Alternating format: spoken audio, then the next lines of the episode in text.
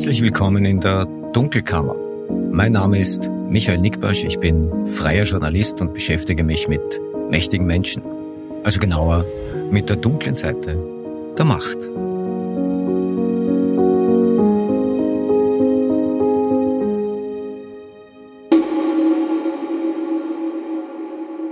Das ist die 45. Ausgabe der Dunkelkammer und heute habe ich für euch zwei Themen vorbereitet. Erstens, was verbindet den Geschäftsführer der staatlichen Bundesimmobiliengesellschaft Hans-Peter Weiß mit der Signa-Gruppe von René Benko? Und zweitens, haben die österreichischen Lotterien ein Problem mit dem Jugendschutz? Und haben sie dazu noch ein Problem mit kritischen Stimmen? Darüber spreche ich gleich mit Christoph Holubar. Er ist der Obmann des Vereins Spielerhilfe.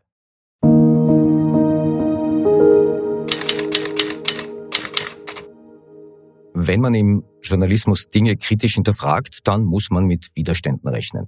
Sehr selten bekommt man völlige Transparenz, manchmal bekommt man Klagsdrohungen, manchmal droht auch jemand damit, ein Inserat zu stornieren. Alles schon da gewesen. Sehr viel öfter aber bekommt man einen freundlichen Anruf von einer Pressesprecherin oder einem Pressesprecher, einer PR-Beratung oder sonst einer bevollmächtigten Person. Ja, und dann hört man sehr, sehr oft den einen Satz, der alles in Frage stellen soll das ist doch keine Geschichte. Das ist doch keine Geschichte. Ich kann jetzt nicht sagen, wie oft ich den Satz in meinem Leben gehört habe. Das ist eine der Kulturtechniken, die Medienbeauftragte gerne anwenden, um Zweifel zu sehen. Da heißt es dann, Herr Nickbasch, ein seriöser Journalist wie Sie interessiert sich für so eine Lappalie, wo es doch so viel wichtigere Dinge auf der Welt gibt. Das ist doch keine Geschichte. Ich habe diesen Satz erst jüngst gleich zweimal gehört und da an unterschiedlichen Stellen. Da wäre einmal die Recherche zu den Verbindungen zwischen dem Geschäftsführer der Bundesimmobiliengesellschaft Hans-Peter Weiß und der Signa-Gruppe. Die BIG, wie sie abgekürzt heißt, und ihre Tochtergesellschaft Austrian Real Estate sind ja seit vielen Jahren Geschäftspartner der Signa. Ende 2019 hatte die BIG mit der Signa bekanntlich einen 99-jährigen Baurechtsvertrag für das denkmalgeschützte Postsparkassenhaus in der Wiener Innenstadt abgeschlossen. Ja, und in der Wiener Donaustadt errichten Signa und Austrian Real Estate derzeit ein neues Wohn- und Büroquartier namens Vienna 22. Ja, und neben der geschäftlichen Ebene gab es offenbar auch eine persönliche Ebene. In der vorangegangenen Ausgabe Nummer 44 habe ich über die Jagdeinladungen der jetzt insolventen Signa Holding berichtet. Die Recherchen dazu habe ich mit Fabian Schmidt vom Standard und Ulla Kramer-Schmidt vom ORF geführt. Die Signa hatte ab 2018 Jagdgesellschaften im Burgenland organisiert und der Name des Big Chefs Hans-Peter Weiß findet sich auf Einladungslisten. Weiß ließ auf Anfrage ausrichten, dass er alle diese Einladungen aus Compliance-Gründen stets ausgeschlagen hat. Ja, jetzt stellt sich heraus, dass es nicht bei Jagdeinladungen geblieben ist. 2013 und 2016 war Weiß auf Benkos Yacht Roma eingeladen. Und zwar anlässlich der jährlichen Immobilienmesse MIPIM in Cannes in Südfrankreich. Signa hatte da ihren Messestand an Bord eingerichtet und Weiß war eben zweimal da. Weiß ließ auf neuerliche Anfrage hin mitteilen, dass er die MIPIM regelmäßig besucht hat und bei zwei Gelegenheiten auch am Messestand der Signa war, der eben das Boot war. Ja, René Benko sei da selbst aber nicht zugegen gewesen. Im Jänner 2020 wollte Weiß René Benko dann nach Berlin begleiten, um dort den damals regierenden Bürgermeister der Stadt, Rainer Michael Müller, zu treffen. Warum das? Das Büro Weiß schrieb dazu, ich zitiere, Hans-Peter Weiß wurde von Signa kontaktiert, weil die Stadt Berlin darum gebeten habe, in dieser Konstellation über das Thema Wohnbau zu sprechen. Signa wollte einen gemeinsamen Termin koordinieren, der jedoch nie stattgefunden hat. Zitat Ende. Und dann wäre da noch die Sache mit dem jungen Koch und einer Lehrstelle im Park Hyatt Hotel, das ja ebenfalls zur Signa-Gruppe gehört. Im Juli 2020, ein halbes Jahr nach äh, dem PSK-Deal zwischen Big und Signa, versuchte Hans-Peter Weiß sich als Jobvermittler. Er suchte eine Lehrstelle für einen jungen Mann aus seinem Bekanntenkreis, eine Lehrstelle als Koch. Und äh, er wandte sich dazu an Signa-Manager Christoph Stadelhuber. Das ist übrigens Weiß Vorgänger in der Geschäftsführung der Bundesimmobiliengesellschaft. Das Sekretariat von Hans-Peter Weiß schickte Stadelhuber die Bewerbung des jungen Mannes per Mail und Stadelhuber leitete diese Bewerbung an die Direktorin des Park Hyatt Hotels weiter. Dazu schrieb Stadelhuber ein E-Mail, das uns vorliegt und da steht, die Intervention kommt über einen Geschäftspartner, zu dem René und ich eine große Verbundenheit haben. Was sagt nun Hans-Peter Weiß dazu? Ich zitiere wieder aus der Anfragebeantwortung. Hans-Peter Weiß wollte einen Lehrling aus seinem Bekanntenkreis bei der Suche nach einer Lehrstelle unterstützen. Er hat sich dabei auch an Signer gewandt und darum ersucht, den Lebenslauf an das Hotel Park Hyatt weiterzugeben. Da eine Lehrstelle nicht möglich war, hatte sich das Thema für Herrn Weiß erledigt. Zitat Ende. So, was sehen wir hier? Wir sehen Jagdeinladungen, die Weiß nicht angenommen hat. Er war zweimal auf der Yacht Roma, das allerdings im Rahmen einer Immobilienmesse, an der er beruflich teilgenommen hat. Ja, und dass der Messestand der Signer das Boot war. Gut, was soll man machen? Dafür konnte ja Hans-Peter Weiß nichts. Ja, die Reise nach Berlin hatte ebenso berufliche Gründe, fand aber letztlich nicht statt. Bis hierhin würde ich sagen, Weiß hat sich damit nicht angepatzt. Aber dann passierte ihm eben auch noch die Intervention für den jungen Koch bei der Signa. Und hier hat Hans-Peter Weiß meines Erachtens ein Compliance-Thema. Er ist Geschäftsführer einer staatlichen Firma, die vertragliche Beziehungen mit der Signa-Gruppe hat. Und wenn Weiß nun bei Signa interveniert, damit ein junger Mann aus seinem Bekanntenkreis eine Lehrstelle in einem Signa nahestehenden Hotel bekommt, dann zieht Weiß daraus zunächst selbst keinerlei finanziellen Vorteil. Vollkommen klar. Aber genau diese vermeintlich kleinen Gefälligkeiten schaffen schnell wechselseitige Abhängigkeiten und Verpflichtungen. Und das kann dann eben zu einem echten Problem werden. Ja, ich zitiere jetzt nochmal den Signer-Manager Christoph Stadelhuber in seinem E-Mail an die Direktorin des Park Hyatt Hotels, in dem er über Hans-Peter Weiß schreibt, ein Geschäftspartner, mit dem René und ich eine große Verbundenheit haben. Das gesagt, vor Veröffentlichung unserer Recherchen im Standard und in der ORF ZIP 2 rief mich ein Berater der Bundesimmobiliengesellschaft an. Ja, wir redeten über die Beziehungen Weiß-Signer Benko und da vor allem über diese meines Erachtens hochproblematische Jobintervention. Und der Berater sagte, Geh bitte, das ist doch keine Geschichte. Ja, auch der zweite Teil dieses Podcasts beginnt mit diesem Satz. Das ist doch keine Geschichte. Ausgesprochen hat ihn in diesem Fall ein Vertreter der österreichischen Lotterie. Ja, und zwar in äh, Zusammenhang mit einer Anfrage von mir, wie es die Lotterien mit dem Jugendschutz halten. Dazu habe ich den Lotterien per Mail fünf Fragen geschickt und bevor ich noch eine schriftliche Antwort hatte, hatte mich auch schon der Sprecher der Lotterien angerufen und gesagt, das ist doch keine Geschichte. Das ist doch nur ein Hirngespinst vom Holubar. Dazu muss man Folgendes wissen. Christoph Holubar ist aus Wales, er ist unternehmerisch tätig, er hat eine Karriere als Spielsüchtiger hinter sich und er streitet mit den Casinos Austria seit einiger Zeit um mehr als eine Million Euro vor Gericht. Da geht es um erlittene Spielverluste. Holobar ist auch ein Gründer und Obmann des Welser Vereins Spielerhilfe und dieser hat sich zuletzt auf die österreichischen Lotterien eingeschossen. Stichwort Jugendschutz.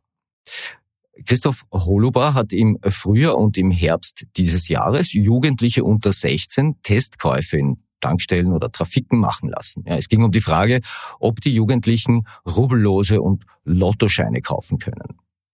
Ja, und glaubt man Holubar, dann war das auch mehrheitlich der Fall. Und zwar recht problemlos. Das Problem aber ist, dass Jugendliche in den mehr als 5000 Lotto-Verkaufsstellen im Land eigentlich gar keine Glücksspielprodukte erwerben dürften. Dazu haben die Lotterien ihre Vertragspartner verpflichtet. Bis äh, Juli 2023 lag die Altersgrenze bei 16, seither liegt sie bei 18 Jahren. Drunter gibt's also eigentlich nichts. Eine einheitliche bundesgesetzliche Regelung dazu liegt übrigens nicht vor. Christoph Holubar hat die Ergebnisse des Mystery Shoppings äh, in zwei Pressekonferenzen öffentlich gemacht und steht seither selbst in der Kritik. Die Kronenzeitung schrieb, er sei ein gut bezahlter Auftragstäter. Ja, der Kurier hinterfragte die Finanzierung des Vereins Spielerhilfe und rückte Holubar gleich einmal in die Nähe der albanischen Mafia.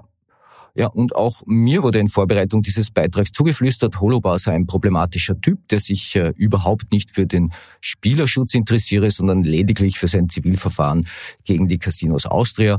Womöglich sei er ja auch so eine Art äh, Lobbyist für einen der illegalen Glücksspielanbieter, die sich Chancen ausrechnen, äh, demnächst möglicherweise neue Glücksspiellizenzen in Österreich zu bekommen. Und da kann es ja nicht schaden, den etablierten Mitbewerber mal schlecht ausschauen zu lassen. Ja, und das mit dem Jugendschutz, das sei sowieso ein aufgebauschtes Thema. Bewiesen ist davon nichts, aber es ist einiges in Bewegung, viele offene Fragen und da Christoph Holobar das ins Rollen gebracht hat, dachte ich mir, frage ich ihn selbst.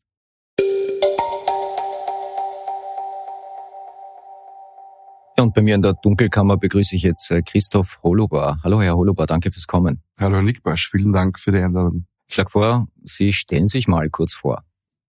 Ja, ich bin äh, Christoph Holobar, 38 Jahre, komme aus Oberösterreich in Wels, ähm, war viele Jahre Unternehmer, bin es auch heute noch, ja, äh, seit 2006 und ähm, bin inzwischen Obmann des Vereins Spielerhilfe in Wels. Der Verein Spielerhilfe in Wels, ich habe den im, in der, äh, im Antext bereits äh, genannt, äh, ist aus äh, welcher Idee heraus entstanden und wann? Äh, der Verein entstand im November 2019 aus Initiative von mehreren Personen, die selber vom Glücksspiel betroffen waren, unter anderem auch von meiner Person.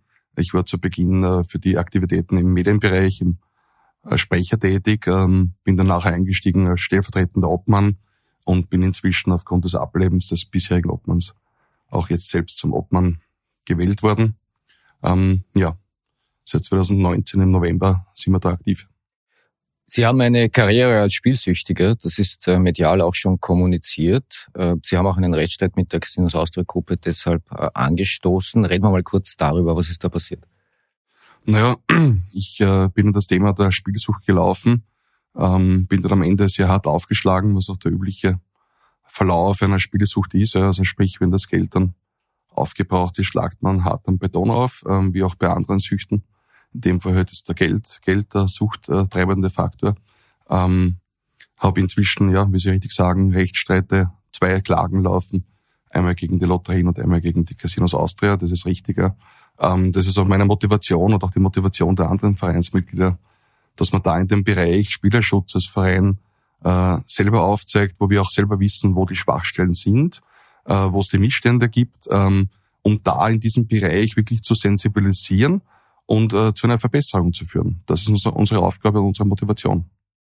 Sie haben in den vergangenen Jahren immer wieder darauf hingewiesen, dass der Spielerschutz in Österreich nach wie vor trotz aller Bemühungen dramatisch ausbaufähig ist. Es wird zu wenig gemacht, um Menschen vor sich selbst zu schützen. Wie ist das? Das ist völlig richtig. Wir haben in Österreich die Lage, dass es einen Spielerschutz gibt. Also das Finanzministerium ist zum einen die Stelle, was die Lizenzen für Glücksspiele an die Betreiber ausgibt.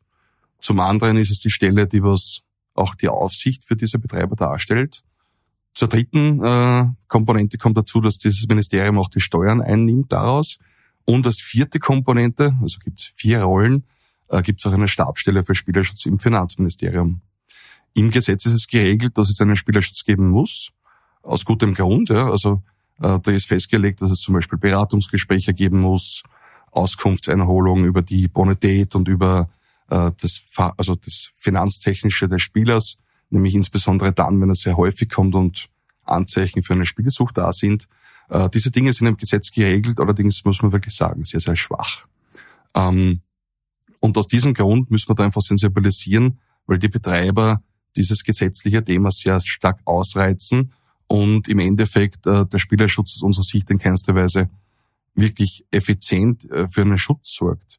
Also Spielerschutz, das Wort sagt ja, dass es einen Schutz gibt, das steckt ja ein Wort mit drin, aber diesen Schutz vermissen wir. Ein Teil des Spielerschutzthemas ist der Jugendschutz. Und das ist auch der Anlassfall unseres Gesprächs jetzt. Die haben im Frühjahr und im Herbst, auch das habe ich in der Anmoderation bereits erwähnt, äh, Testkäufe machen lassen von äh, Jugendlichen unter 16 in Tankstellengrafiken. Und äh, die Frage war, äh, bekommen die dort Glücksspielprodukte zu kaufen, also rubbellose Lottoscheine, die sie eigentlich nicht bekommen dürften? Und die Antwort darauf lautet?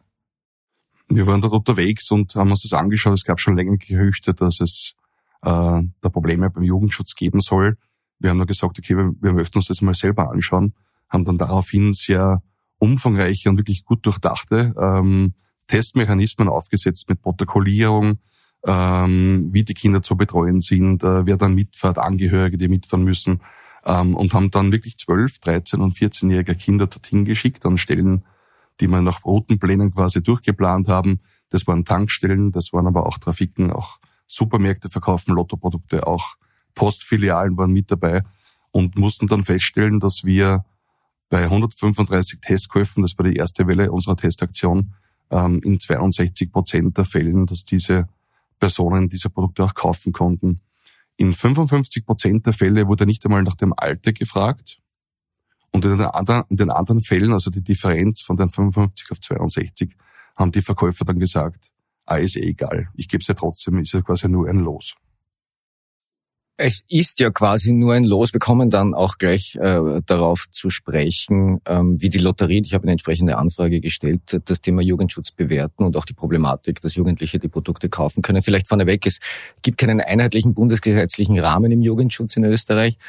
Ähm, das ist Landessache, ähm, aber tatsächlich wirklich geregelt ist es eigentlich vertraglich. Die Lotterien haben ihre Vertriebspartner verpflichtet, Jugendlichen keine Rubellose und dergleichen zu verkaufen. Bis äh, Juli 2023 war das 16 die Grenze, jetzt ist sie bei 18.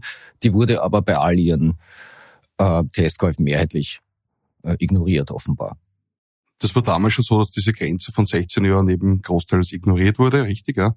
Äh, dann gab es eine Altersanhebung auf 18 Jahre. Man kann nur vermuten, dass es vielleicht aufgrund unserer äh, Testkäufe und dann auch darauf folgend die Anzeigen, die wir eingebracht haben, passiert ist. Ähm, und dann haben wir äh, eine weitere Testung gestartet und haben gesagt, wir wollen uns anschauen, ob dieses Sensibilisieren der, der Vertriebsstellen, was dann stattgefunden hat, monatelang, da hat geheißen, ab sofort dann nur noch ab 18, da hat es ein Datum gegeben, da wurden alle darauf vorbereitet, mit jedem Vertriebspartner wurde von Seiten der Lotterie noch kommuniziert ähm, und dann hat er gesagt, du passt auf, ab da dürft ihr noch ab 18 verkaufen. Dann haben wir gesagt, okay, jetzt lassen wir mal ein, zwei Monate Zeit vergehen ähm, und hoffen dann, dass, dass diese Sensibilisierung ausreichend war und haben dann gedacht, okay, schickt man einfach nochmal dieselben Kinder dorthin und sind wieder eine Teststrecke gefahren. Diesmal haben wir dann 40 Tests gemacht. Ja. Wir wollten nur mal antesten, wie sehr diese Sensibilisierung funktioniert hat. Und auch da wieder, und da waren wir wirklich sehr erschrocken, weil wir haben eigentlich gedacht, dass es dann schon einen Effekt hat, ähm, diese Altersanhebung. Und haben mit den selbrig alt, alt, alter, alten Kindern, also 12, 13 und 14, ähm, in über 60 Prozent wieder diese Lotterieprodukte kaufen können. Und da haben wir einfach gesagt, das gibt's ja nicht. Also jetzt ist das Alterslimit um zwei Jahre höher und wir haben aber mit denselben Kindern in genau wieder gleich viel prozentuellen Anteilen dieser Produkte erwerben können. Und von Seiten der Lotterien zu sagen, wir haben da Vertragswerke mit unseren Vertriebspartnern ähm, und quasi diese Verantwortung dann von sich selber wegzuschieben und zu sagen, im schlimmsten Fall, na ja, da müssen wir halt den Vertrag mit dem Vertriebspartner aufkündigen, weil der ist ja schuld. Wir haben eh dafür gesorgt, dass der sich an Verträge halten muss, äh, ist ein bisschen kurz gedacht, weil der Betreiber des Glücksspiels ist schon die Lotterien selbst. Und aus unserer Sicht muss es schon sein, dass der Betreiber des Glücksspiels schon dafür Sorge tragen muss, dass es wirklich eingehalten wird, ähm, was in dem Fall einfach nicht, nicht passiert.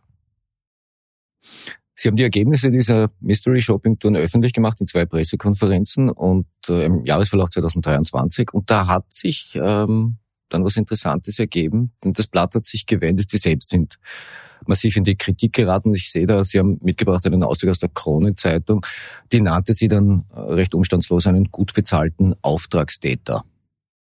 Ja, das ist die Version der Kronenzeitung. Äh, das gab es auch ähnlich im Kurier. Ähm, wir wurden da einfach medial angegriffen. Da hat sich plötzlich ein Journalist gemeldet und hat einfach ganz flapsig äh, Fragen durchgeschickt, wo man schon gesehen hat, so wirklich eine Kommunikationsmöglichkeit äh, hat man da offenbar nicht, weil die Fragen waren schon sehr in Richtung Diskreditierung aufgebaut. Man hat dann natürlich auf diese Anfragen reagiert, wie wir es immer machen. Also wir tauchen da nicht ab oder so, wir beantworten die ehrlich und transparent.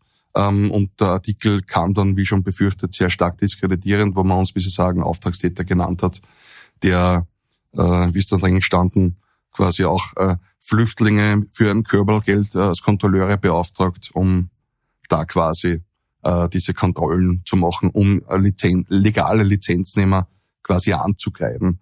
Ähm, da muss ich sagen, also das ist schon eine ungeheure Frechheit, was da passiert, ähm, weil wir mit Sicherheit erstens einmal keinen Unterschied machen, wer für uns als Kontrolleur tätig ist, ob das jetzt ein Österreicher ist oder ein anderer Staatsbürger. Also nach diesen Kriterien messen wir das nicht und generell, wie man da gegen uns vorgeht, ist einfach aus unserer Sicht ein Dirty Campaigning.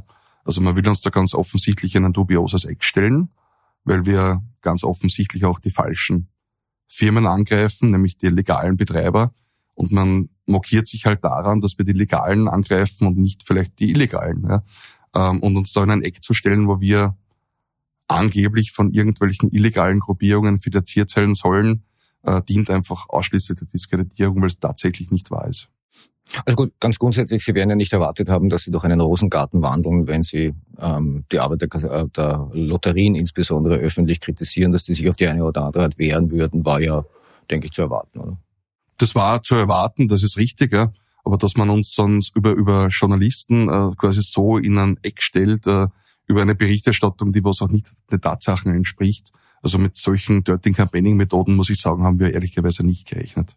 Äh, reden wir über quasi Ihre äh, Motive beziehungsweise die, die Finanzierung des Vereins Spielerhilfe. Also es gibt Vorwürfe, die im Raum stehen, mit der allerdings interessanterweise alle anonymisiert kommen. Also man kann das medial nachlesen, da ist dann von Insidern die Rede, die Zweifel haben an den Absichten ihres Vereins oder von Marktexperten. Ähm, es tritt also tatsächlich niemand wirklich in Erscheinung, der diesen Vorwurf formulieren würde, aber sie werden eben transportiert. Ein zentraler Vorwurf ist, äh, sie würden sich Geld von dunklen Mächten geben lassen, um einen recht opulenten Webauftritt äh, zu gestalten, ihre gesamte Vereinsarbeit zu organisieren und zu finanzieren, bis hin zu den, zu den aufwendigen Testkäufen. Sie selbst haben aber rund um die Finanzierung bisher nichts gesagt. Sagen Sie es jetzt?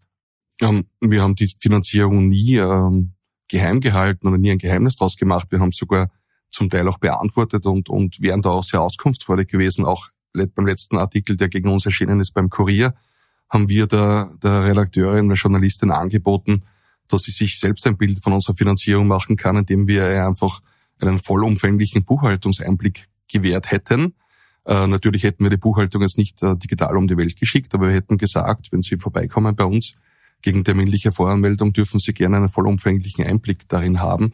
Äh, wir machen da kein Geheimnis draus. Ähm, es ist nur so, dass wer meine Vita verfolgt, der weiß, ich bin, komme aus dem IT-Bereich, äh, dieser opulente Webauftritt, den mache ich selber. Das kostet außer meiner Zeit äh, einen lächerlichen Betrag im Jahr für ein paar Bildrechte, die man vielleicht zukaufen muss. Ähm, das ist nicht ein Kostenfaktor. Ein Kostenfaktor bei uns im, im obersten Segment ist eine Pressekonferenz, die man vielleicht, wo man einen Raum anbieten muss, ja, äh, und die Mystery-Shoppings, wo man halt dann die Aufwandsätze zahlen muss im Sinne von den Produkten, die man testweise kaufen muss. Ähm, das sind nicht die Kostenaufwände. Also die Finanzierung ist einmal dahingehend überhaupt nicht das Riesenthema, weil die, die großen Kostenaufwände auch nicht da sind. Und die Anzeigen, die was dann angeblich den großen Kostenaufwand verursachen sollen, weil wir da Rechtsanwälte beauftragen, also die meisten Anwälte arbeiten uns pro bono zu. Wir lassen einmal eine Anzeige erstellen, multiplizieren die dann selbst. Also wir nehmen dem Anwalt auch sehr viel Arbeit weg. Ähm, also das ist nicht das Thema. Und dass wir jetzt in ein Eck gestellt werden, wo wir von irgendwelchen albanischen Clans oder illegalen Gruppierungen da finanziert sein sollen, das finde ich äh, ein bisschen amüsant, muss ich sagen, ähm, weil es einfach komplett an den Haaren herbeigezogen ist.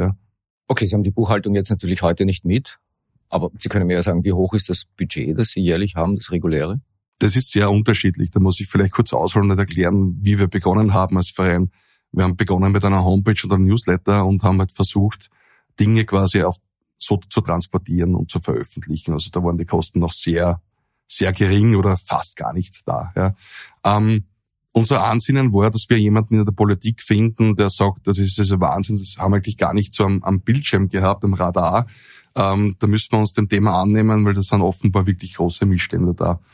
Diese Personen haben wir ehrlicherweise dann nicht gefunden, war, wir waren sehr überrascht darüber und sind dann weitergegangen und haben uns gedacht, okay, da müssten wir irgendwie mehr, mehr Wirbel machen, dass man uns Gehör schenkt und haben dann wirklich irgendwann überlegt, dass wir eine Pressekonferenz machen. Dann entstand die erste Pressekonferenz, ähm, da haben wir gesehen, oh, da kommen Journalisten, da, da wird es plötzlich lauter, da kriegt man dann Medienberichte, man erscheint dann am selben Tag noch in Zeitungen, die Presseagentur hat geschrieben und so weiter. Und dann irgendwie hat man dann gemerkt, okay, wir haben jetzt zwar die mediale Aufmerksamkeit, aber es fehlt an dem Thema, dass man an Lösungen kommt. Ja. Dann ist es so gewesen, dass man geschaut hat, aber wie kommen wir zu einer Lösung? Also wie kriegen wir den, den Spielerschutz besser? Und das hat dann irgendwie nicht funktioniert. Ja. Und dann gab es nach einer Pressekonferenz plötzlich eine strafrechtliche Anzeige, wo dann die Polizei bei uns zu Hause stand, also bei mir und beim Kollegen in Linz und beim Vereinskollegen, äh, wo wir strafrechtlich von einer Firma aus Malta angezeigt wurden, ähm, dass wir angeblich irgendwelche Beweismittel von einer Anzeige gefälscht haben, weil wir sie selber gemacht haben, also fotografiert haben. Das wurde dann eher als, als abgewehrt und eher eingestellt, diese Ermittlung. Aber grundsätzlich war es dann so, dass man wirklich unter Druck gekommen ist. Ja. Dann haben wir gesagt, das machen wir ein bisschen Pause. Also rein aus Sicherheitsgründen auch. Und bis dahin waren die Kosten wirklich überschaubar. Ja. Da haben wir Budgets gehabt von, weiß ich nicht, 3.000, 4.000 vielleicht, die wir gebraucht haben. Im Jahr? Im Jahr und das war das zweite Jahr quasi, also ähm, ja, zweieinhalb Jahre circa. So kann man sagen, ja, im Bereich von drei, vier, maximal 5.000 war das Budget im Jahr. Dann haben wir gesagt, okay, wenn wir nochmal zurückkommen, und da haben wir dann lange überlegt, das Verein, ob wir uns das nochmal antun, weil man läuft da wirklich Gefahr, dass man rechtlich stark unter Druck kommt, weil die Firmen dann schon sehr auf Angriff geschalten haben und da schon absehbar war, dass es vielleicht zu Angriffen kommen wird, die auch teuer werden. Stichwort Gerichtsverhandlung, Rechtsanwälte und so weiter. Dann haben wir gesagt, wenn wir nochmal zurückkommen, und da haben wir wirklich lange überlegt, dann müsste man das anders machen. Also da müsste man im Schnelltempo durchgehen und wirklich harte Bandagen setzen, dass wir wirklich Ergebnisse sehen. Weil so auf dieses Tempo mit dem Arbeitspensum Aufwand an Zeit, nämlich von unseren Ressourcen, weiterzumachen, ist es einfach fad, wenn man keine Ergebnisse kriegt. Ja. Dann haben wir gesagt, okay, was, warum schafft man das nicht, dass wir diese, diese Verstöße und Dinge anzeigen? Und dann sind wir zurückgekommen und seitdem, das war heuer, haben wir, machen wir wirklich nur noch Anzeigen. Also wir machen, wir decken diese Verstöße auf, die Missstände, machen Mystery Shopping und das ist ein weiter Kostentreiber. Die, die Mystery Shoppings und natürlich auch dieses Geben von Pressekonferenzen, das kostet Geld, das ist so, ja. Also heuer haben wir schon, sage ich mal, gut, ja, gut 13.000 Euro gebraucht für diese Aktionen, die wir gesetzt haben. Und das finanzieren wir tatsächlich aus eigener Tasche. Wir ist in dem Fall wer? Die Vereinsmitglieder. Ja. Insbesondere kommt das Geld auch von mir. Ich bin selbstständig, ähm, bin immer noch Unternehmer. Ähm, man muss das Geld irgendwo her finanzieren. Wir haben überlegt, machen wir Beratungen im Bereich Spielerschutz. Aber dann kommst du sofort wieder in eine Abhängigkeit mit irgendwelchen Firmen, wo du kooperierst und ähm, die sind dann wieder auf Vorsicht, weil wir sehen das ja auch an unserer täglichen Arbeit. Wir treffen uns natürlich auch mit Betreibern äh, mit denen, die uns treffen wollen, einfach um einen Austausch, Austausch zu starten. Aber sobald wir in Richtung die, die, diesen Betreibern irgendwie was auf den Tisch bringen, wollen die mit uns auch wieder sechs Monate nicht reden. Also diese Abhängigkeit wollten wir uns nicht geben. Ja. Also hat man geschaut, das Spendenthema ist auch zu vernachlässigen. Wir haben unzähligen Betroffenen wirklich auch geholfen, dass sie auch rechtlichere Ansprüche da durchsetzen, indem wir sie an Spezialisten vermittelt haben, an Rechtsanwälte. Ähm, also man hat wirklich viel Gutes getan und hat, man kann schon sagen, über diese Zeit schon hunderte Leute vermittelt dann auch Beratungseinrichtungen, dass sie ihr Spielesuchtproblem in den Griff kriegen, auf unterschiedlichste Weise ihnen geholfen. Aber das Spendenthema kann man nicht einfordern und, und freiwillige Spenden sind sehr überschaubar. Also muss man natürlich schauen, wie man das Ganze finanziert. Und in dem Sinn kommt es wirklich tatsächlich aus den eigenen Mitteln. Ja. Warum haut man so viel eigenes Geld in den Topf, um Konzern wie die Lotterien zum Beispiel anzugreifen, ohne irgendwas davon zu haben. Das ist ja nicht nur, dass man die Lotterien angreift. Wir haben ja auch schon, wenn Sie das verfolgt haben, andere Firmen angegriffen. Äh, Stichwort Amatik war heuer schon am Plan.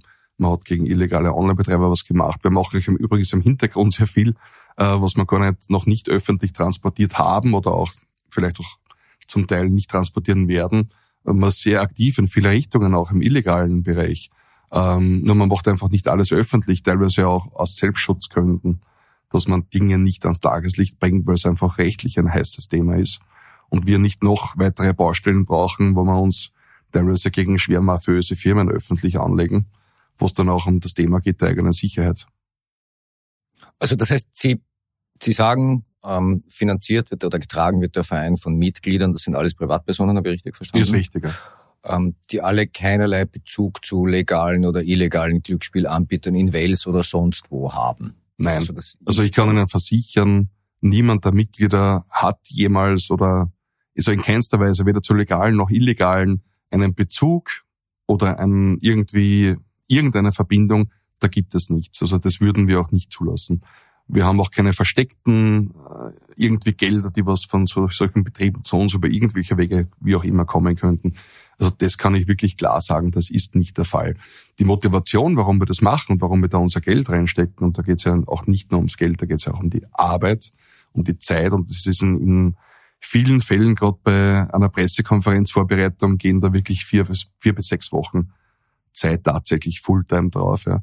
Also das ist wirklich ein großer Aufwand das ist einfach die Motivation, dass man eigentlich schon als Verein so viel geschafft hat, trotzdem gegen diese harte Industrie vorzugehen, ähm, dass man einfach glaubt, dass man wirklich nicht mehr weit davon entfernt ist, dass man wirklich für eine Verbesserung was gebracht hat. Also gesetzliche Verbesserungen im Bereich Spielerschutz, Sensibilisierung, auch die Betreiber, die sind so in ihrem Tagesgeschäft gefangen, dass sie teilweise gar nicht mehr sehen, dass sie eigentlich da was machen, was nicht gut ist. Ich glaube, die bräuchten auch intern eine Sensibilisierung, auch die Lotterien bräuchten das, weil die bestreiten ja bis dato alles an diesen Themen, was am Tisch liegt irgendwie, ja, kommt mir zumindest vor. Und das ist einfach die Motivation, dass man da eine Verbesserung herholt, weil wir haben gesehen, was es bei unseren Leid angerichtet hat, nicht nur bei uns als Person, im Umfeld, in der Familie, äh, bei Frau, bei den Eltern. Ähm, wenn wir wissen, wie viele Spielsüchtige es in Österreich gibt und wie groß das Leid generell ist, dann ist es ein, ein sozialer Gedanke auch, den wir mittragen. Ich fürchte, Sie werden die österreichischen Lotterien nicht dabei beraten, wie man in Spielerschutzfragen besser werden kann. Ähm, ich fürchte eher, Sie stehen auf der Shitlist dort ziemlich weit oben mittlerweile. Ich habe denen eine Anfrage geschickt. Ähm, es kam eine Antwort und äh, ich, ich möchte kurz daraus zitieren. Zunächst einmal wird festgehalten, dass es sich ähm, um eine Initiative von Herrn Holubar handelt, der als Privatperson Prozesse gegen unsere Unternehmensgruppe führt und einen Millionenbetrag eingeklagt hat. So quasi, der hat ein persönliches Interesse. Was sagen Sie dazu? Also ich finde das auch auf mehrere Arten spannend. Ja. Erstens einmal mir ein persönliches Interesse zu unterstellen. Das persönliche Interesse gebe ich zu, aber im Sinne des Spielerschutzes. Ähm, öffentlich gegen das Unternehmen vorzugehen, was ich gleichzeitig klage in zwei Zivilprozessen. Also einerseits transportiere ich meine Themen aus meinen Prozessen, und da wird es ganz viel zu sagen geben darüber, nicht öffentlich, nämlich auch aus gutem Grund nicht. Ich glaube auch nicht, dass es bei einem Richter gut ankommen würde, wenn ich öffentlich in meinem eigenen Interesse gegen das Unternehmen vorgehe, wo ich gerade klage. Also ich glaube, da hätte ich eher mehr Nachteile als Vorteile. Und tatsächlich sehen Richter das in aller Regel nicht allzu gern, wenn ihnen was über die Zeitung ausgerichtet wird. Darf ich unterbrechen? Ähm, wie ist das überhaupt bekannt geworden? Haben Sie das aktiv kommuniziert? Ich habe das nicht kommuniziert und das ist auch ein Thema, was ich äh, zur Anzeige gebracht habe, muss ich ehrlicherweise sagen, weil ich das auch nicht verstehe, dass die Lotterien das öffentlich so behaupten. Ich weiß nicht, also ich würde glauben, dass sie gegen Datenschutz und Spielgeheimnis äh, des Glücksspielgesetzes auch verstoßen, indem sie eigentlich da etwas öffentlich machen, was auch ein Krankheitsbild darstellt, nämlich eine Spielsucht zu haben. Weil jemand, der einen Betrag in dieser Höhe verspielt hat, der kann ja quasi nur spielsüchtig sein. Also das muss, muss man sich wahrscheinlich intern bei den Lotterien nochmal überlegen oder bei der Casinos Austria, ob das überhaupt ähm, compliance-technisch überhaupt richtig war. Also kommuniziert habe ich es schon äh, bei Journalisten, ähm, aber öffentlich gemacht habe ich es selber nicht. Man schreibt auch, dass Sie eine mehrjährige Schmutzkübelkampagne gegen die Unternehmensgruppe führen und durch eben gezielte Medienarbeit die Position in den Prozessen zu verbessern. Darüber haben Sie bereits gesprochen. Ich zweifle, das wäre juristisch sehr riskant, aber so steht's halt da. Ähm, ja, und dann die Kampagne habe gegipfelt in hunderten äh, Strafanzeigen gegen das Unternehmen, Mitarbeiter und Medienpartner, die allesamt von den zuständigen Ermittlungsbehörden mangels Substanz niedergelegt wurden. Ist das so? Das wäre mir nicht bekannt, dass das niedergelegt wurde. Wenn es die Lotterien sagen, dann ist es interessant, dann haben die offenbar mehr Informationen als wir oder haben bessere Kontakte zu den Behörden vielleicht. Das kann ich jetzt nicht sagen. Die Spielerhilfe selbst wird von den Lotterien als äh, äh, keinesfalls anerkannte Spielerschutzeinrichtung bezeichnet, die einer Verbesserung von Missständen verschrieben wäre. Das äh, ähm, ließe sich auch bei Nachfragen bei anderen Spielerschutzeinrichtungen bestätigen. Nun habe ich das aber so verstanden, dass Sie ja keine klassische Spielerschutzeinrichtung im Sinne einer Beratungseinrichtung sind, sondern eher, ähm, eher Lobbying betreiben, um Spielerschutz zu verbessern. Wir sehen uns als Lobbying, nämlich aus, aus Sicht der, der Betroffenen. dass wir den Betroffenen und den möglicherweise demnächst Betroffenen eine Stimme geben und da wirklich für eine Verbesserung im Spielerschutzbereich lobbyieren, damit solche Themen in Zukunft hoffentlich, nämlich auch die Zahl der Spielsüchtigen, nicht mehr weiter steigt oder ganz im Gegenteil sich hoffentlich reduzieren wird. Ähm, wir haben nie behauptet, dass wir eine Beratungseinrichtung für Spielsüchtige sind. Abgesehen davon äh, eine Spielerschutz, eine akkreditierte Spielerschutzeinrichtung äh, meines Wissens gibt sowas in Österreich auch gar nicht. Also wüsste nicht, wie es da, also man wird da, man versucht etwas darzulegen, was es so in dem Sinn gar nicht gibt.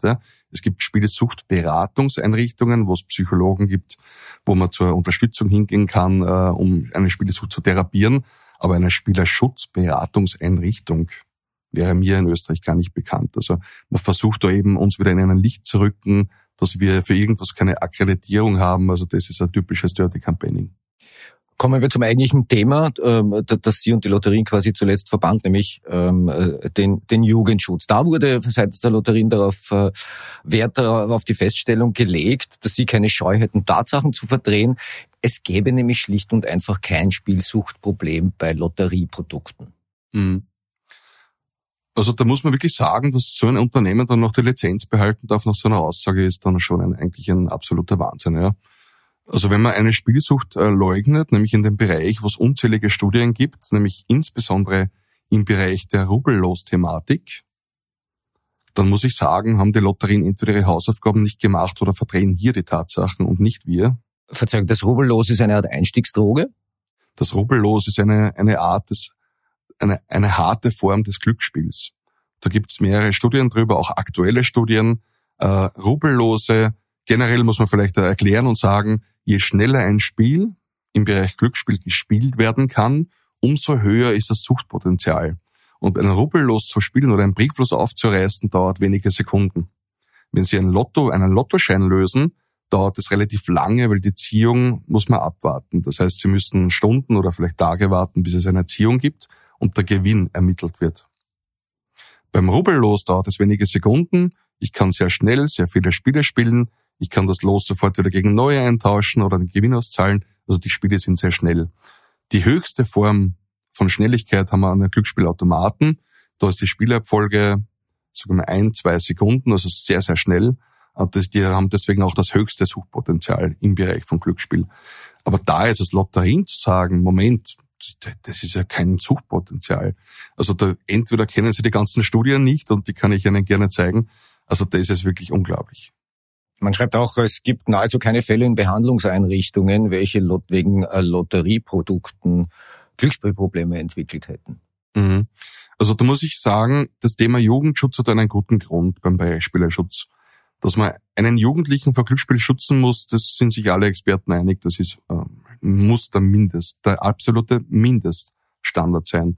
Und wenn der Jugendschutz bereits scheitert, dann braucht man vom weiteren Spielerschutz gar nicht mehr reden, weil es ist immer die Basis und dass es da angeblich keine Behandlungen gibt oder solche Themen. Ja.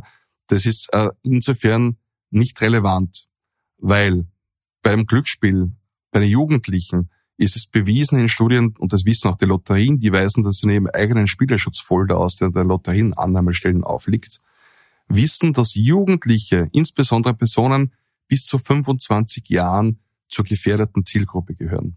Aus gutem Grund, Mediziner können das erklären. Das Gehirn bildet sich bis zum 25. Lebensjahr. Je früher ein Mensch in Kontakt mit Glücksspiel kommt, insbesondere im jugendlichen Alter, umso schwerwiegender können die Belastungen und die Verläufe im späteren Leben mit Glücksspiel sein. Ähm, das ist Tatsache und da wird offenbar jetzt versucht, das anders darzustellen.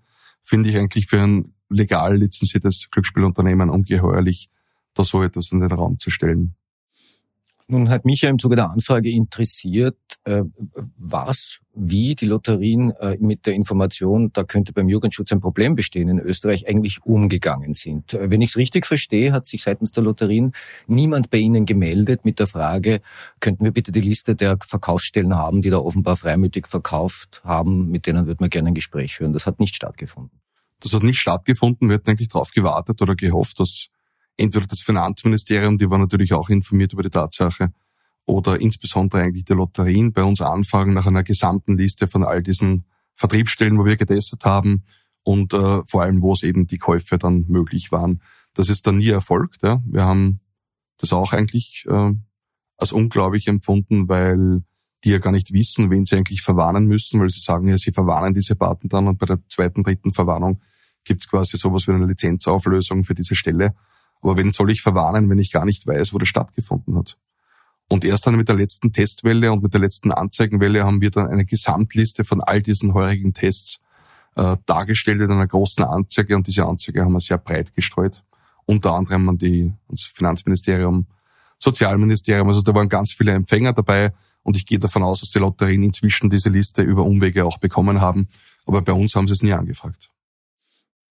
Man scheint das auch deshalb nicht zu brauchen. Man weist darauf hin, dass man seine eigenen Mystery-Shopping-Touren macht mit äh, professionellen externen Unternehmen, wie, da, wie, wie es da steht, äh, und dass das natürlich laufend dann ähm, berichtet wird an die Lotterien und die Ergebnisse der lotterieeigenen Untersuchungen weisen eine sehr geringe Zahl an Verstößen auf, die nicht ansatzweise den Angaben von Herrn Holobar entsprechen. Zitat, es ist nicht davon auszugehen, dass es Vertriebspartner gibt, die mögliche Verkäufe an Personen unterhalb der Altersbeschränkung absichtlich oder wissentlich durchführen.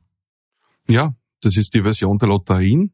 Ich weiß ja nicht, welche Firma das macht äh, im Namen der Lotterien. Ich weiß auch nicht, wie diese Tests durchgeführt werden. Ich weiß nicht, ob Sie das erfahren haben, wie diese Testroutine der Lotterien ausschaut.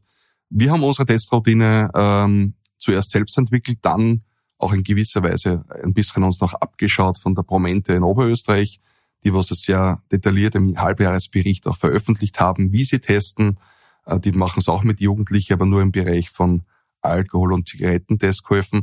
Wir haben saubere Erhebungsprotokolle, wir haben mit den Kindern gesprochen, wir haben mit den Angehörigen gesprochen, mit den Tests Kontrollleitern, die was quasi mit dabei waren und diese Berichte geschrieben haben. Also alle Tests sind bei uns standardisiert abgelaufen und immer nach fixen Vorgaben. Wenn das Kind zum Beispiel gefragt wurde, wie alt es ist, dann gab es die ehrliche Antwort. Das Kind war wirklich angewiesen, nicht zu lügen und im Zweifel wirklich den eigenen richtigen Ausweis auch zu zeigen. Also wir haben da ganz saubere und ganz klare Testrichtlinien gehabt, ähm, weil wir auch nicht wollen, dass man uns dann genau sowas vorwirft, dass wir irgendwie da Dinge verdrehen oder unsauber testen. Also das ist sicher nicht unser Ansinnen. Ähm, Wenn es anders wäre, würde man es auch anders, äh, also auch entsprechend mitteilen. Ähm, aber dass man da jetzt sagt, man hat nur diese paar Prozente angeblich, da muss ich schon sagen, wie testen die Lotterien? Also geht da ein Erwachsener mit und schaut den Verkäufer schon cremig an, dass der eh schon sagt, uh, das könnte vielleicht ein Testkäufer sein, da muss ich aufpassen. Ne? Also ich weiß ja nicht, wie die testen. Die schreiben, sie testen so 1200 Mal pro Jahr in mehreren Durchgängen. Genaue Zahlen werden allerdings nicht kommuniziert. Äh, warum das so ist, da steht, wir können insbesondere im Licht anstehender Konzessionsvergabeprozess nicht öffentlich kommunizieren. Das ist faszinierend. Ähm, ich, ich, sehe jetzt keinen Grund, warum man solche Zahlen nicht ganz grundsätzlich öffentlich machen sollte. Äh, interessant ist der Hinweis auf anstehende Konzessionsvergabeprozesse. Auch so ein Vorwurf, sie könnten für dunkle, illegale Glücksspielanbieter lobbyieren, damit die mit Blick auf eine mögliche Neuordnung des Glücksspielmarktes dann einen Fuß in die Tür bekommen. Und da kann es ja nicht schaden, die Lotterien schlecht ausschauen zu lassen. Ja, und das ist natürlich wieder die Version der Lotterien. Wir sind schon immer von irgendjemand Dubiosen finanziert. Das war seit Beginn des Vereins schon so. Man hat zu Beginn gesagt, wir können ja nur von den Illegalen kommen, weil sonst würde man die Illegalen nicht angreifen. Man hat dann eine Pressekonferenz gemacht, da ging es um die Casinos Austria. Da hat der Journalist gefragt, warum greift sie die Casinos Austria an? Warum nicht die Novomatic? Dann habe ich gesagt, oh, entschuldigen Sie, ist es der falsche Gegner? Sollen wir uns einen anderen aussuchen? Äh, dann haben wir die Amatik angegriffen. Da kam auch die Frage, warum die Amatik? Also warum nicht einen illegalen? Das ist eine einfache Antwort. Die haben wir auch gegenüber der, der Presse kommuniziert.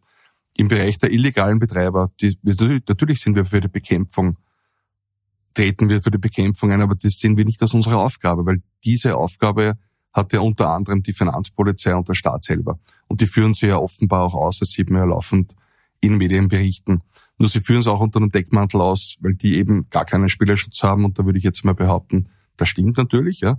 Aber im Bereich äh, beim Legalen haben wir auch nicht einen wirklich höheren Level an Spielerschutz. Also das ist nur ein Scheingrund. Natürlich geht es da um die fiskalischen Interessen, aber noch einmal, also die Bekämpfung wird gemacht, das ist gut, das macht aber der Staat. Anders haben wir es dann im illegalen Online-Glücksspielbereich äh, nämlich bei den ausländischen Betreibern. Es gibt in Österreich nur eine Lizenz, die haben die Lotterien äh, mit ihrer Online-Glücksspielseite. Alle anderen sind laut mehrfacher OGH-Entscheidung illegal anzusehen.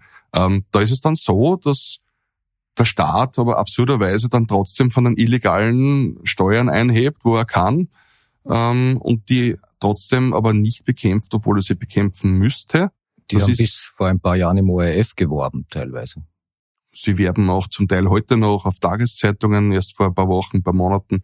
Im Kurier, auf der Online-Seite vom Kurier digital kommen Einschaltungen von illegalen maltesischen äh, Betreibern. Also das ist auch ein Witz in sich. Also der Kurier wirft uns vor, von dubiosen äh, Illegalen finanziert zu sein und, und schaltet selbst bezahlte Werbung von Malta-Firmen. Also das ist natürlich super. Ja. Aber das uns vorzuwerfen, wir gehen gegen Illegale vor. Wir haben bereits eine Anzeige gemacht, auch wegen Verdacht auf Amtsmissbrauch, damals gegen äh, Ex-Finanzminister Blümel äh, und gegen unbekannte Organe von der Finanzpolizei und Finanzministerium, weil man eben gegen diese Betreiber eben nicht vorgeht. Man müsste sie anzeigen und immer dann, wenn eine Steuerzahlung von einer Firma, und ich kann jetzt nur Beispiele nennen, wie einer Bwin, Interwetten, was auch immer, die auch ihre Büros in Österreich haben, kommt, müsste man die theoretisch verwaltungsstrafrechtlich anzeigen. Äh, das passiert aber unserer Information nach nicht. Also man toleriert das ganz einfach. Ähm, wir kriegen das auch im Hintergrund mit. Also die sitzen teilweise auch im Finanzministerium, hat man gehört, zumindest gerüchteweise. Und da wird denen quasi gesagt, solange sie ihre Steuern zahlt, tolerieren wir euch. Also ob das stimmt, weiß ich nicht, aber wenn das so wäre, wäre es natürlich ein Skandal. Und gegen die, also da haben wir schon ein Problem damit und da versuchen wir auch rechtlich dagegen vorzugehen.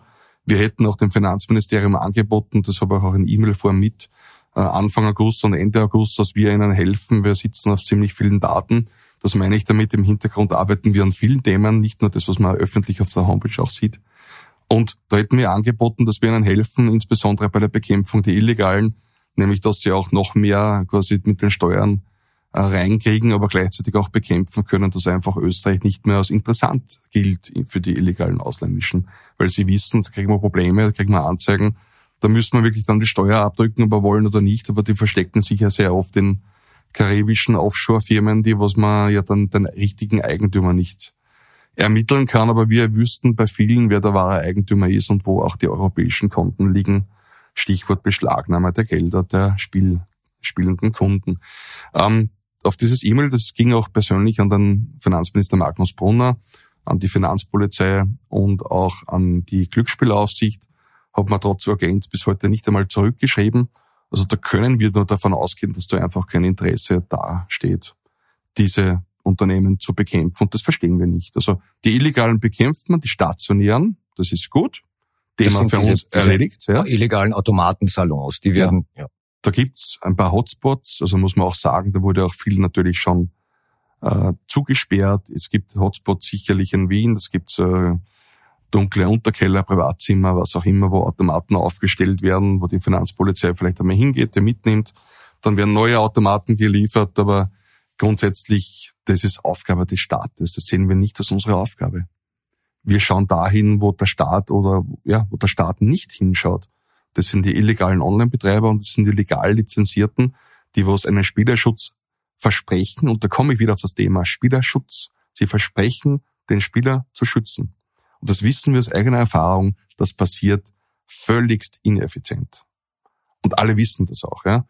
Und da gibt es dann so Argumente von Leuten, die unsere Arbeit verfolgen, aber nicht inhaltlich verstehen. Ja, selber schuld, warum gehst du denn hin? Ja? Sage ich immer nur Spielsucht. Also macht euch mal, informiert euch mal über Sucht. Ähm, das nächste ist dann, ja, wer schützt denn leicht die äh, Kaufsüchtigen im Kaufhaus? Das war auch ein Argument übrigens einer Chefin einer sehr bekannten Glücksspielfirma in Österreich. Dann habe ich dann gesagt, sage ich, schauen Sie mal. Das Kaufhaus verspricht nicht, dass es den Kaufsüchtigen schützt. Die Brauerei verspricht nicht, dass es den Alkoholiker schützt. Und auch die Trafik sagt nicht, ich schütze dich vor Lungenkrebs. Aber Sie, habe ich gesagt, versprechen, dass Sie den besten und vielfach zertifizierten Spielerschutz haben.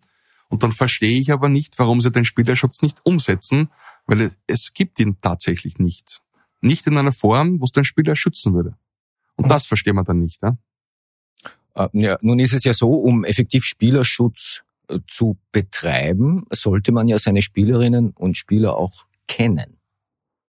Exakt. Und bei den Lotterien ist es tatsächlich so, dass es dort eine anonyme Teilnahme am Spiel gibt. Wir haben in Österreich 5.500 Annahmestellen ungefähr. Sie können dort hingehen, Sie können für sagen wir, 500 Euro spielen, Rubellose kaufen, Lottoscheine spielen und die Lotterien können Sie nicht schützen. Und warum nicht? Weil Sie gar nicht wissen, dass Sie als Person dort um dieses Geld gespielt haben. Es gibt keine Erfassung von Daten, es gibt keine Registrierungspflicht, es gibt keinerlei Schutzmechanismen, die die Lotterien äh, da setzen könnten, weil sie ja gar nicht wissen, wer an ihrem Glücksspiel teilnimmt und in welchem Ausmaß, sei es frequent oder auch intensiv von der finanziellen Thematik her, um welche Beträge da gespielt wird. Insofern sagen wir, es kann nur einen effizienten Spielerschutz bei den Lotterien geben, indem man eine Registrierungspflicht macht, also eine verpflichtende Registrierung für alle Teilnehmer des Glücksspiels. Das würde auch gleichzeitig mehrere Probleme lösen, nämlich da, dass man die Verantwortung dieser Alterskontrollen von den Vertriebspartnern wegnimmt, weil es die Registrierungspflicht gibt. Das heißt, es kann nicht mehr passieren, dass ein Zwölfjähriger da ein Los kaufen kann, weil sich der nicht registrieren kann. Das nächste ist, man hat eine Erfassung, eine lückenlose Erfassung des Spielverhaltens, könnte so dann wirklich einmal sagen, jetzt können wir überhaupt einmal einen Spielerschutz betreiben. Ähm, und das ist eine Grundvoraussetzung, um überhaupt einen Spielerschutz betreiben zu können. Weil bis dato ist es eben in dieser Weise überhaupt nicht gewährleistet, dass da was funktionieren kann. Äh, also Lottoschein gegen Ausweis. Lottoschein gegen Ausweis. Macht das irgendein Land? Wissen Sie das? Schauen Sie, wir haben im Automatenglücksspiel in Österreich ist es so, dass Sie, egal wo Sie hingehen, ob das ein Admiral, ein Win-Win oder sonst was ist, müssen Sie sich mittlerweile überall mit einer Karte registrieren. Da funktioniert es ja auch. Ein Glücksspielunternehmen, das den Spielerschutz zu 100 Prozent ernst nimmt, schafft sich langfristig ab. Ähm, sollte es, ja. Also man muss man sagen, wenn man den Spielerschutz verspricht, dann müsste man das Ganze anders denken und sagen, da dürfen wir das Versprechen nicht geben. Da müsste man sagen, wenn du reingehst in die Sucht fällst, dann ist das dein Problem. Fertig. Ja? Dann wären wir wenigstens ehrlich.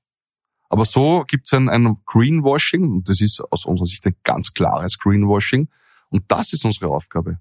Einerseits die illegalen Online-Casinos, weil sie eine brutale Gefährlichkeit haben für eh schon möglicherweise Süchtige oder, oder demnächst Süchtige, weil der Einstieg sehr leicht, sehr leicht ist dass man dagegen vorgeht, aber auch gegen, gegen die Lizenzierten vorgeht, in Österreich, die stationären meine ich damit, ja, wo man auch nicht den Schutz bekommt, den man bekommen sollte. Und sie versprechen ja alle diesen Schutz. Sie äh, führen alle Zertifizierungen aus, wo sie sagen, wir wurden lizenziert und dann recherchiert man, wer diese Vergabestellen dieser angeblichen Zertifikate sind und kommt drauf, dass es ausländische Lobbying-Firmen sind, wie bei den Casinos Austria, diese European Casino Associations, wo das nichts anderes wie ein Lobbying-Instrument von anderen, also europaweiten äh, Casinos ist und, und Lotterien. Ähm, das ist alles ein Greenwashing.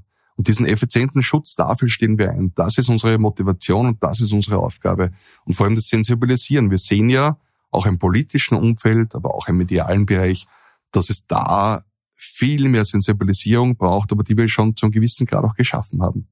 Also wenn wir eines auf jeden Fall haben, dann ist es ein Respekt äh, von der Industrie äh, uns gegenüber. Nun ist es ja nicht so, dass die Behörden in Österreich im Bereich des Jugendschutzes und Glücksspiel gar nichts tun. Ähm, was jetzt folgt, ist eine sehr österreichische Geschichte.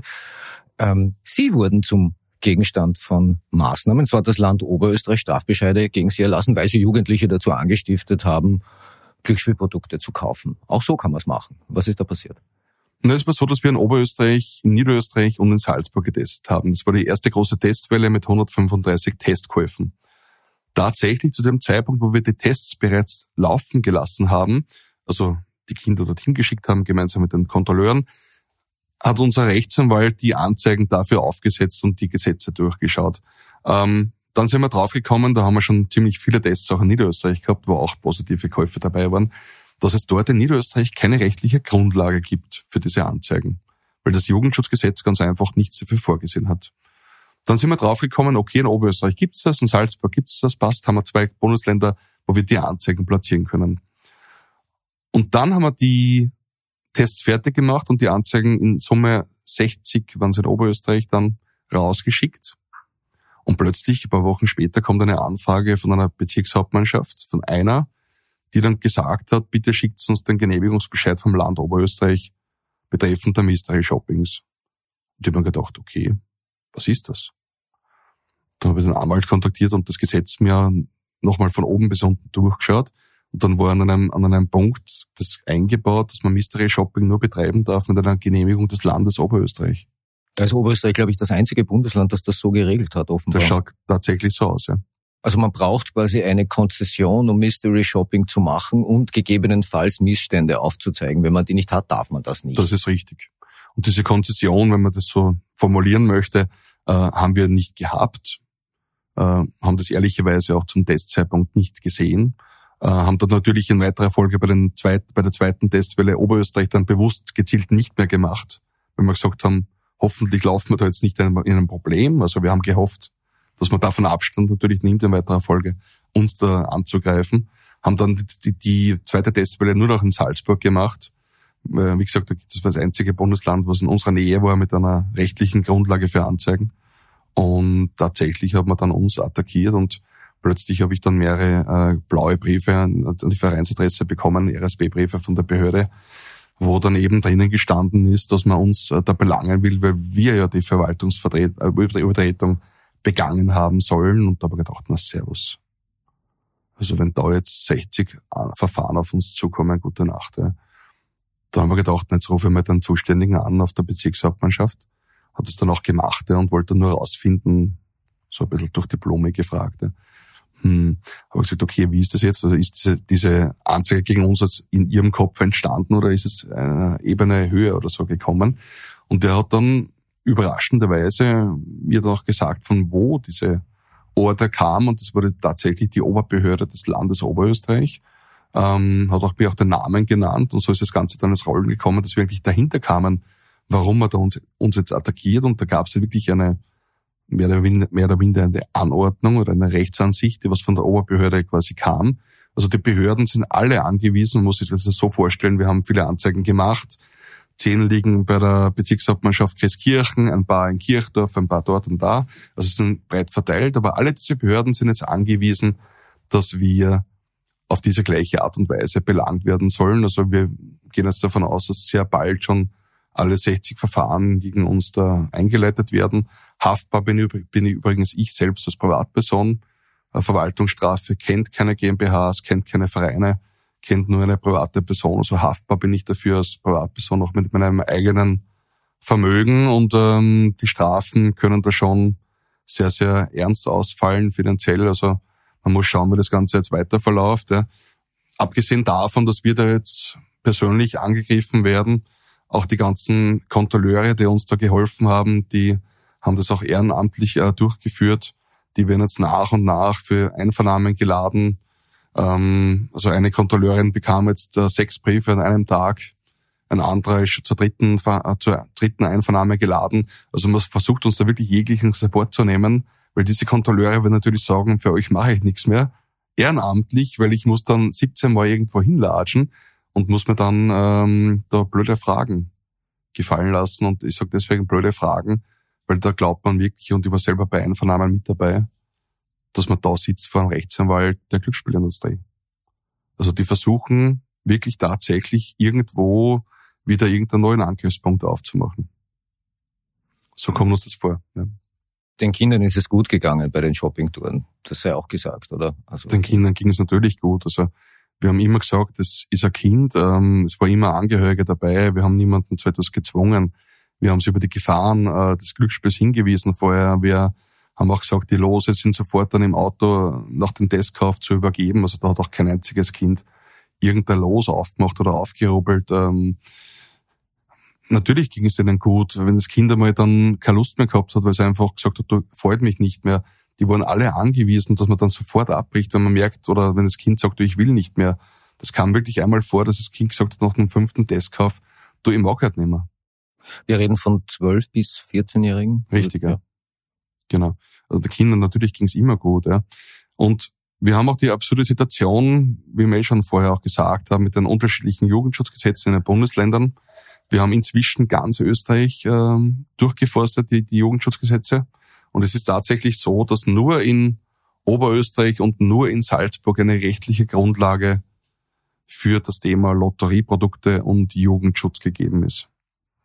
In Salzburg ist es besonders brisant und interessant deswegen, weil da schon seit einigen Jahren der Verkauf von, von diesen Produkten erst ab 18 Jahren zulässig ist und wir dann im Rahmen der zweiten Mystery Shopping Welle draufkamen, dass die Lotterien dort bis zur Umstellung heuer die Produkte ab 16 verkauft haben.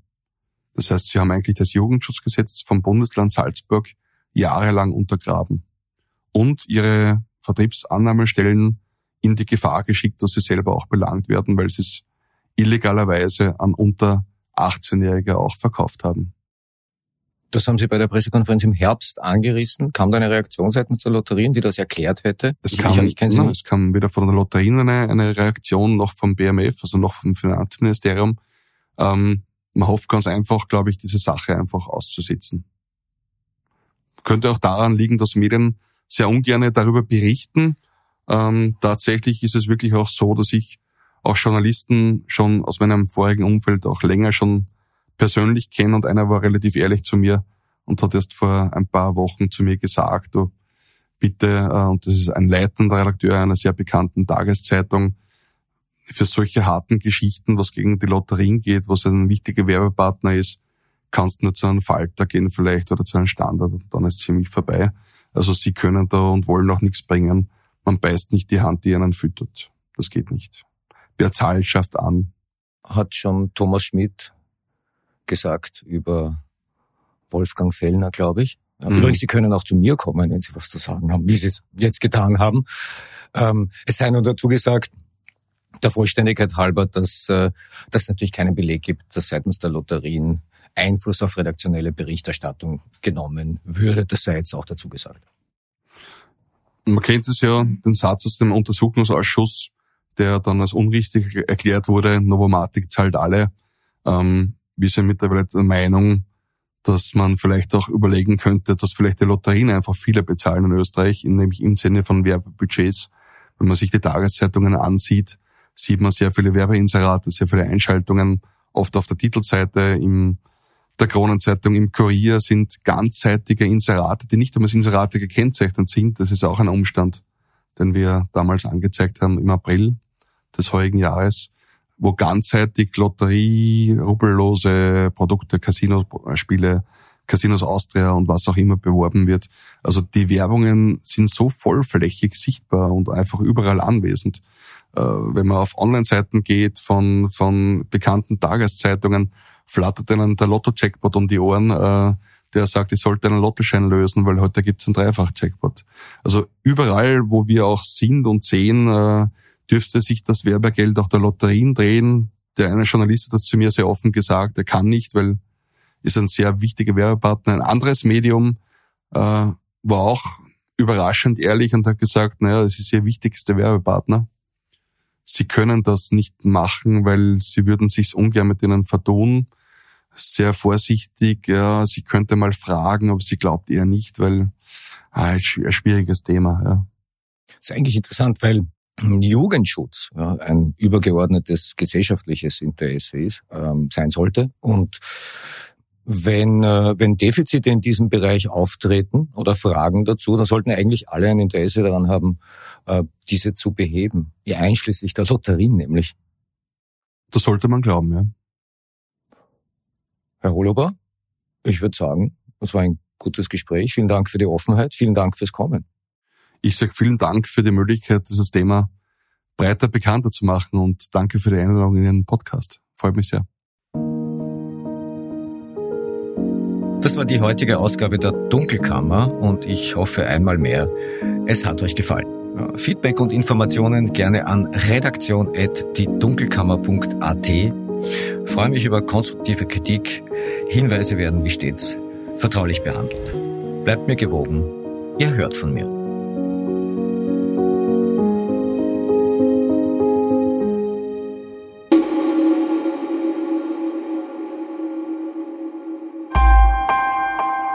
Missing Link